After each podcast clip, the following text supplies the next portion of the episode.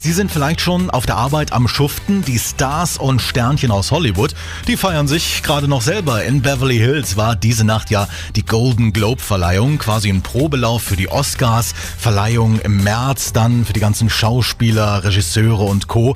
Und freuen kann sich der deutsche Regisseur Fatih Akin. Sein Drama um die Terrorzelle NSU hat den Golden Globe als bester nicht englischsprachiger Film erhalten. Glückwunsch dazu. Aber was natürlich auch interessant ist, was was passiert denn eigentlich rund um diese Verleihung?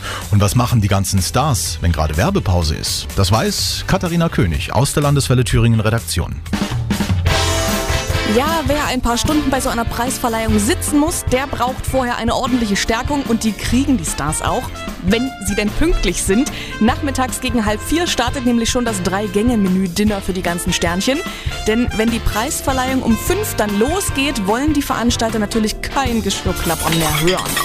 Champagner schlürfen dürfen die Gäste aber natürlich trotzdem. Pro Tisch gibt's eine riesige Magnum-Flasche. Wer aber nicht so lange warten will, der stößt einfach schon auf dem roten Teppich an, denn dort werden 1500 Piccolo-Fläschchen von dem Prickelwasser verteilt.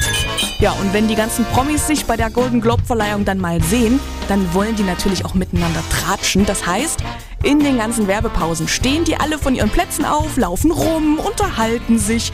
Und das ist eine Heidenarbeit für die ganzen Organisatoren der Golden Globes, die alle wieder rechtzeitig auf ihre Plätze zu buxieren. Landeswelle Thüringen.